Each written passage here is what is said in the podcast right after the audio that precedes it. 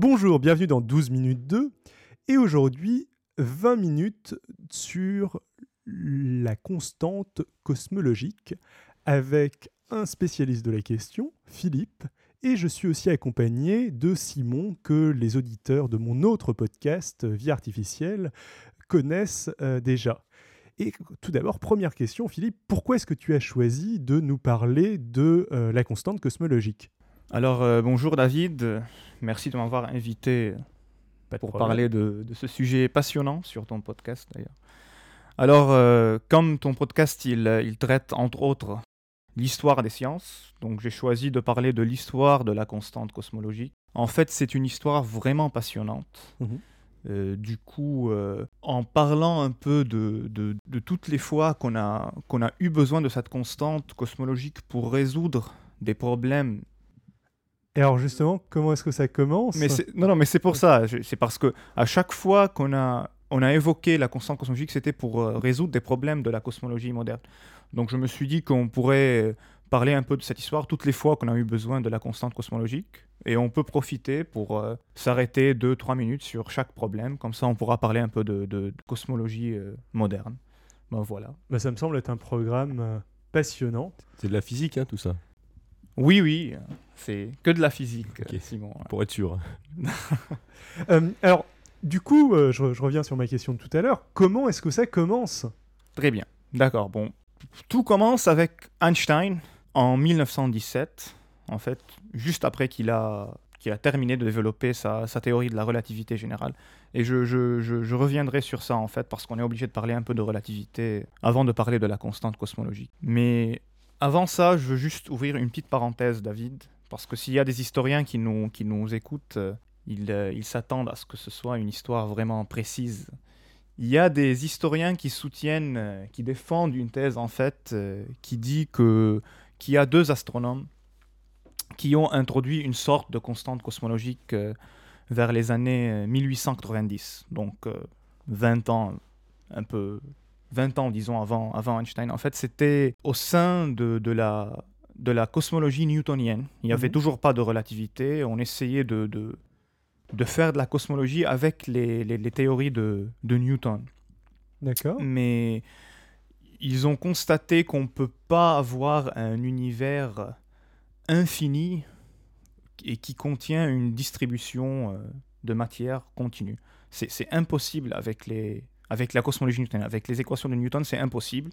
J'aimerais bien rentrer dans les détails, mais je ne peux pas parce qu'on aura besoin d'un de quelques petites heure de plus. Ouais, Non, non, mais c'est, disons que c'est impossible. D'ailleurs, on va reparler, on va reparler de, de l'univers infini statique après avec Einstein, mais c'était ça. Il peut pas y avoir un univers infini avec une distribution de, de matière continue. Donc, il y a deux astronomes en fait qui ont introduit une sorte de constante cosmologique, von Silliger et Newman, comme j'ai dit, à la vers les années 1890. Et ils ont ajouté un terme de plus, euh, soit au potentiel gravitationnel, euh, soit à la loi en carré inverse de Newton, comme on dit. Mais c'était ça. On n'a pas eu besoin parce qu'il y aura après la, cosmologie qui va naître après la relativité générale. Mais c'est comme je t'ai dit, il y a des historiens qui évoquent ça en fait. Et ils disent, Einstein, dans son article, dans l'article où il introduit la, constante cosmologique pour la première fois, il, ne dit rien des, deux autres. Mais en fait, il y a des historiens qui disent qu'il était bien sûr au courant de ça, parce que deux mois avant la publication de l'article où il y a la constante cosmologique, il avait écrit un petit essai, un petit bouquin sur la théorie de la relativité restreinte et générale, dans lequel il mentionne les travaux des deux autres. Tu vois, donc c'était deux mois avant. Ça, c'est des, des, détails, mais juste pour être euh, précis historiquement. Euh, ça, c'est une genre de préhistoire de la, de la constante cosmologique. Dans, dans un cadre newtonien. Euh. D'accord. Euh, alors maintenant, le, commençons donc l'histoire de cette, L'histoire formelle, ça commence avec Einstein, mais je, veux, je voulais juste mentionner les deux autres. 1917. En fait, oui, c'est 1917 et c'est toujours, toujours là. La constante cosmologique est toujours présente. On va arriver à ça en fait à la fin du podcast. Mais c'est pour citer un, récent article d'un historien des sciences américain qui, qui dit lambda, lambda c'est la, la constante cosmique en fait, que c'est la constante qui refuse de mourir. parce qu'on l'a évoqué tellement de fois en cosmologie que... C'est quasiment poétique. euh, Exactement, non, non, c'est le titre de son article, et là je le, je le cite ici parce que ça reflète vraiment l'histoire de, de cette constante. Bref, 1917, ben avant ça, euh, 1915, Einstein développe sa théorie de la relativité générale.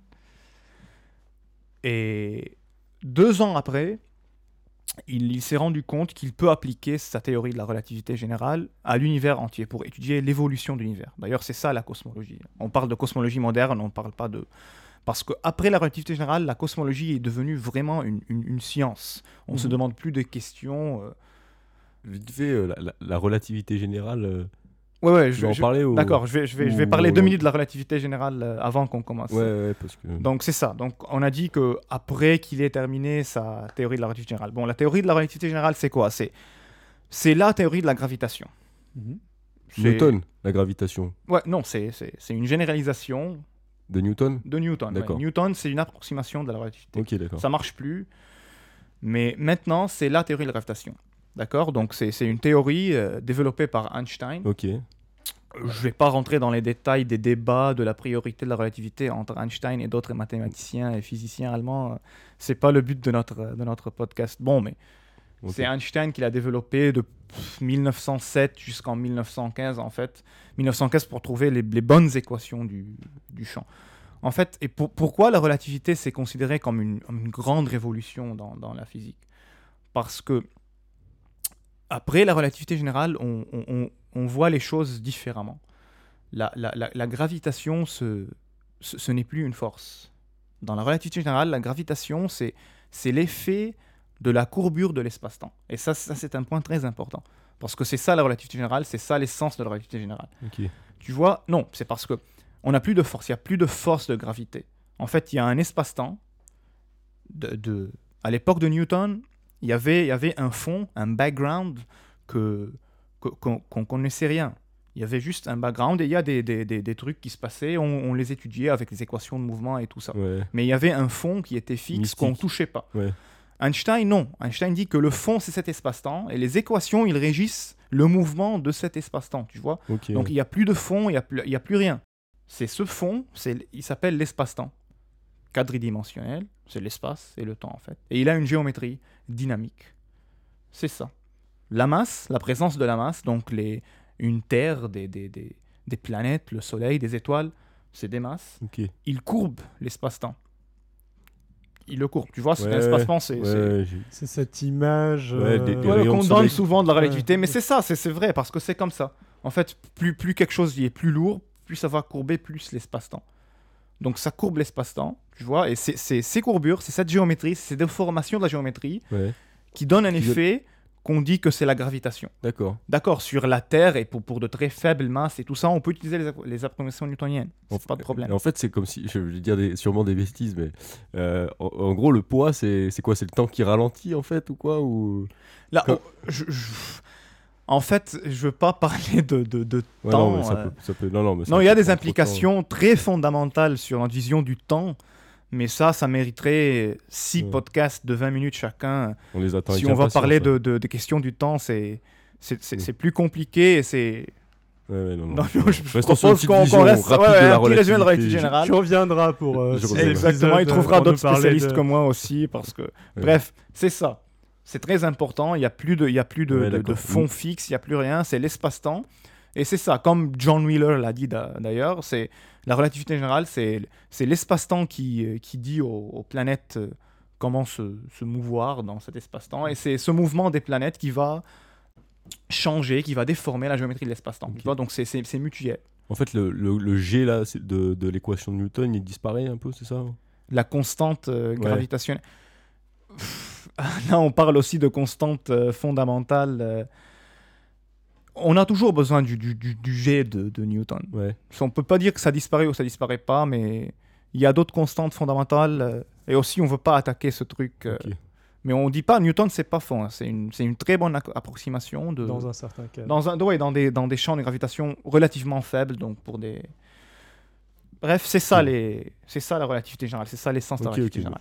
Et c'est, c'est, c'est résumé par une équation qu'on appelle les équations du champ d'Einstein, les fameuses équations du champ d'Einstein, qui, d'un côté, on a la courbure de l'espace-temps, la Mhm. géométrie de l'espace-temps. De l'autre côté, on a euh, le contenu en matière, le tenseur d'énergie-impulsion, mais ça, c'est des tailles mathématiques. Donc, vous voyez, c'est d'un côté, on a la courbure, de l'autre côté, on a le contenu en matière. Donc, le- le- la matière, elle va déformer la courbure. La courbure, elle va dire à, à la matière, elle va dicter les lois de, de mouvement de, comportement, ce- de- de- de cette masse sur l'espace-temps. C'est magique, moi. Ça, je trouve ça magique, ça. ces Ouais, ouais, équations. ouais, c'est- c'est- très Ça magique, c'est très bon en fait, et Ouais. c'est nouveau, c'est pour ça que c'est une révolution. Ça fait rêver, comme tu le dis. C'est ça, c'est ça les équations. On dit en fait c'est une équation, mais en fait c'est plusieurs équations, donc c'est pour ça qu'on dit les équations du champ gravitationnel d'Einstein. Donc c'est un peu ça. Et alors, à quel niveau est-ce qu'intervient cette fameuse constante, Constante cosmologique? Là, Ah on arrive sur ça. Donc on a eu la relativité, ça marche bien, ça, ça fait des prédictions, ça résolut des problèmes observationnels qu'on avait vus avant, donc c'est super. Puis en 1917, Einstein se dit qu'on peut appliquer cette théorie à l'univers entier pour étudier l'univers, son évolution. Donc euh, c'est que, des- que du calcul, tu vois, que des Mhm. calculs. Mais en fait là, Einstein, et c'est là le, c'est là le- la naissance de la constante cosmologique. Einstein voulait avoir un univers statique. Et ça, c'est très important. Parce que un univers statique, éternel, inchangeant, c'était une idée qui date depuis l'Antiquité. Statique, par là, il veut dire qu'il ne, grandit pas et Qui qu'il ne- ne ouais, ouais, réduit c'est pas. ça, non- et qui est, qui est toujours là, qui n'a pas eu un début, c'est éternel. C'est Voilà. l'univers, et c'est une idée qui date depuis l'Antiquité. Perso- personne n'a questionné cette idée. Euh, Galilée, Newton, euh, Laplace, Einstein même, tu vois, parce que Einstein, l'idée moteur, c'était d'avoir un univers statique. On se demandait pas, l'univers, il est là, il est éternel, il est, il est toujours présent, il est statique. Donc Einstein se dit, ok, on va appliquer cette théorie à l'univers, mais l'univers, il est statique. En fait, il avait aussi deux, deux autres principes philosophiques dans sa tête qu'on évoque souvent, mais qu'on va, on va pas trop parler de ça ici. En fait, c'est, c'est, en fait, il voulait aussi un univers euh, fermé pour, euh, pour, pour être euh, à l'aise avec son principe de relativité. Comme ça, il n'y aurait pas des, des conditions aux limites à l'infini. Puis il y avait aussi en tête le principe de Mach. Mais ça, c'est, c'est, c'est- c'est des idées vraiment philosophiques qu'avait Einstein. Mais l'idée de base, et qui, qui se reflète en fait dans, les, dans, les, dans le travail sur la conscience logique, c'est avoir un univers statique.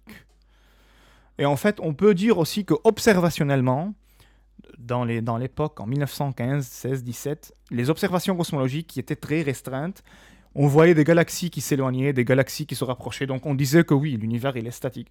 Tu vois, il n'y avait, pas- il y avait pas de... On n'avait pas d'indice. On euh, n'avait pas d'indice, de on avait- on juste quelques petits indices qui disaient oui, l'univers peut être statique. Tu vois, et comme on disait que l'univers est statique, donc il voulait ça. Le problème, c'est que C'était une évidence. en quelque c'est une évidence. Le problème, c'est qu'il n'a pas trouvé ça. Il n'a pas trouvé de solution. En fait, c'est- quand je dis solution, les équations d'Einstein, c'est très difficile à, à trouver des solutions. C'est pas, c'est des équations qui sont vraiment, Sûrement, ouais. qui sont vraiment non linéaires. et- Mais bref, ça, ça prend du, du travail. Il n'y avait pas de solution statique aux équations du champ d'Einstein. Mhm. Et c'est, là, euh, c'est là le problème. Parce que les, té- les, les équations du champ, on ne pouvait pas trouver des, des solutions qui, qui engendrent un univers statique. Donc, euh, et c'est là qu'on dit que Einstein il a introduit la constante cosmologique. Donc c'était quelque chose qui lui permettait de trouver cette, cette solution statique. Exactement. Avec une, on peut le faire en un simple, c'est pas un simple calcul, mais c'est un beau calcul qui montre qu'avec le terme cosmologique, comme il l'a appelé au début, le terme cosmologique, c'est la constante cosmologique avec un terme de métrique, elles aboutissent à un univers statique qui, Mhm. qui n'est pas en expansion, qui n'est pas en contraction, qui est, qui est toujours là. Et en fait, il faut, je veux juste souligner ici un point très important. On ne doit pas dire que le terme cosmologique, c'est un terme ad hoc aux équations d'Einstein. En fait, ça a un, statut vraiment fondamental dans les équations d'Einstein.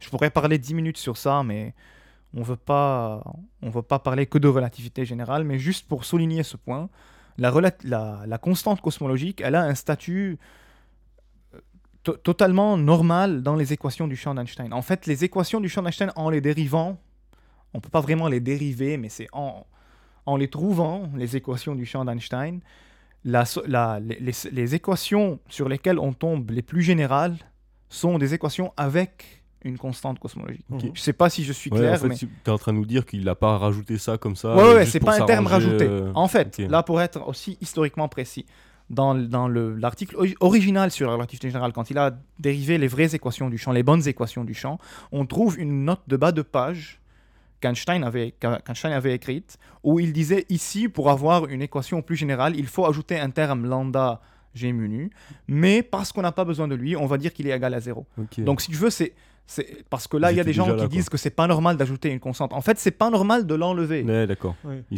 ça, c'est très important. Ouais, ouais, ça, c'est très important pour une discussion. Il- parce il que- l'a enlevé parce qu'il trouvait ça plus joli euh, avec. Exactement, euh, je, je vais de- parler de cette beauté qu'il avait. Ouais. Ouais, elle, elle- elle le dérange, elle va le déranger trop, en fait, à Einstein. Mais d'abord, il n'avait pas besoin, parce que c'est une équation très générale. On peut l'avoir avec lambda, mais pff, on n'a pas besoin. Ok, on l'enlève. Et ça, c'est juste pour souligner que même Einstein, il était au courant que c'est un terme très, très, très naturel dans les équations du champ gravitationnel. Et ça, c'est très important pour notre discussion. Voilà, c'est bien. Déjà, je vois à peu près c'est quoi cette constante D'accord, donc on est clair sur ça parce tout que ça. non non c'est c'est pas un terme ad hoc pas du tout Ouais. c'est pas du tout c'est un terme légitime Précise bien ce que veut dire ad hoc. Ad hoc, ça veut dire euh, quelque chose de rajouter. de rajouter Ouais. pour, euh, A posteriori. pour- a posteriori pour mieux comprendre une certaine observation disons ou pour régler des trucs qui ma- qui marchent mais qu'on sait pas vraiment d'où elles viennent Ça fait un peu le bidouillage euh, d'après coup. le bidouillage théorique, surtout avec la, la- là, les, trois- les nouveaux travaux en physique théorique, on fait ça souvent, des paramètres, tu entends partout qu'il y a des paramètres libres. C'est pas ça. C'est une constante fondamentale qui trouve sa place Dans la Elle est théorie. très légitime dans la théorie de la relativité générale. Alors, je résume. Théorie de la relativité générale, Einstein l'applique pour comprendre l'univers entier, l'évolution de l'univers, avec en tête des préjugés philosophiques et quelques idées aussi, notamment avoir un univers statique. Mais, malheureusement, Ça marche pas. ça marche pas. Il n'y a pas un univers statique qui est engendré par les, par les équations du champ original comme il, comme il les avait écrit, euh, écrites euh, au début. Donc, il va rajouter un terme, il va ré- réintroduire, disons, parce qu'on ajoutait ça, ça donne moche, c'est pas vrai. Il va réintroduire le terme de constante cosmologique pour pouvoir avoir une solution qui donne un univers statique à partir des équations du champ gravitationnel.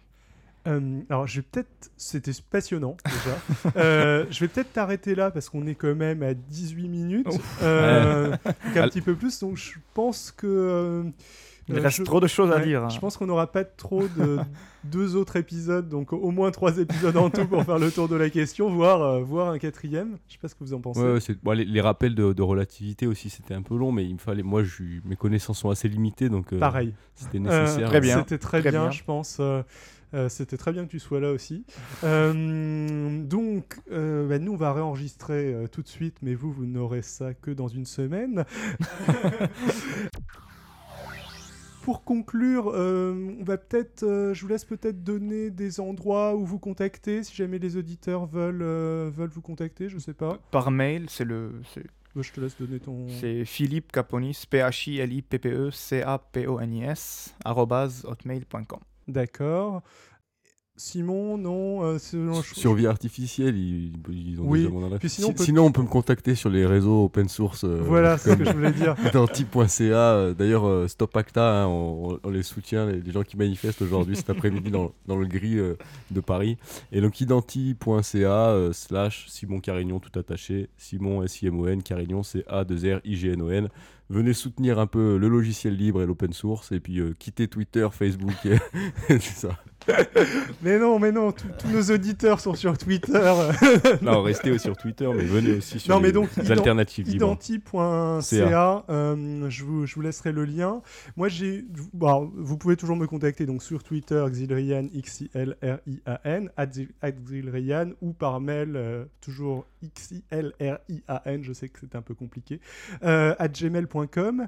Sinon, j'avais une petite annonce. Le, nos amis de euh, FreePod, donc, qui est un un regroupement de podcasts, etc., qui regroupe entre autres un podcast dont je faisais partie anciennement, euh, qui s'appelle Basingcast, euh, organise une soirée, soirée ciné, donc absolument rien à voir avec le- la thématique du podcast, euh, Evil Dead, euh, truc de zombies, etc., le 3 mars. Il y a des places à gagner, donc j'ai une place à faire gagner, donc vous pouvez...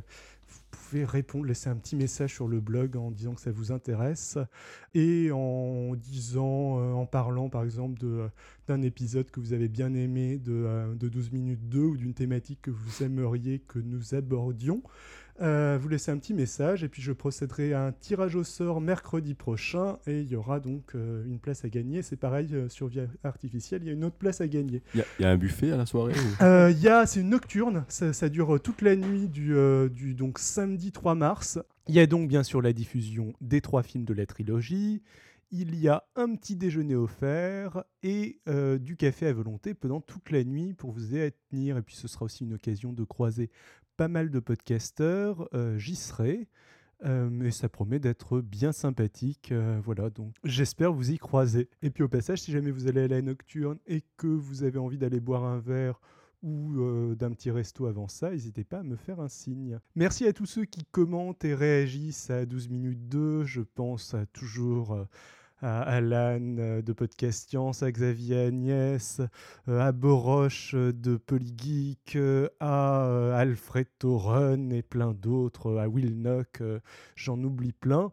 Euh, c'est toujours ça qui euh, motive. N'hésitez pas à poster sur le blog de l'émission 12 en chiffres minutes au pluriel de .com, euh, commenter. N'hésitez pas non plus à aller poster des commentaires sur iTunes. Ça aide beaucoup à nous faire connaître. Donc voilà, on a fait, on a fait le tour. À dans une semaine pour la suite, pour la suite de l'histoire de la constante cosmologique. Je vous dis au revoir. Au revoir, Bonne merci, à la semaine. semaine prochaine. De même. Simon, j'espère que tu seras toujours avec nous. Mais j'espère bien, j'y compte bien. Très bien, d'accord. À bientôt.